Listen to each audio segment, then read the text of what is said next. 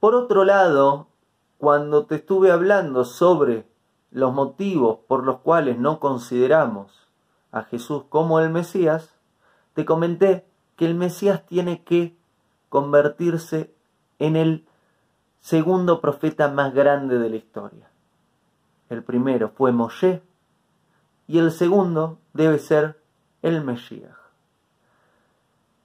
Uno de los requisitos para que este profeta pueda existir es que la mayoría del pueblo judío debe estar en la tierra de Israel.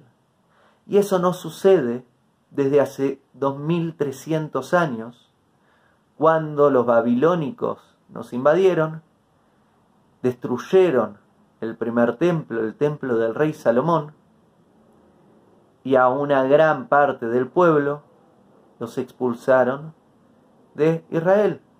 Gran parte del pueblo judío pasó a vivir en Babilonia. Esto pasó hace 2300 años. Y Jesús sucedió hace 2000 años. Significa que Jesús cuando estuvo en Jerusalén, la menor parte del pueblo judío estaba en Israel. Significa que no pudo convertirse en ese profeta porque la mayor parte del pueblo judío estaba fuera de Israel. Para que el Mesías logre ese nivel de profecía, la mayor parte del pueblo judío debe regresar a Israel.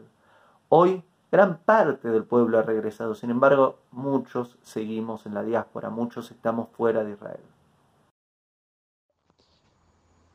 Este audio que acabas de escuchar es un fragmento de la clase completa, la tercera clase que doy sobre la Torá, en este caso titulada ¿Por qué los judíos no creemos en Jesús? Podés oír las clases completas aquí en Spotify, en iTunes, en Google Podcast y más, o también verlo en formato de video en mi canal de YouTube. Gracias y hasta pronto.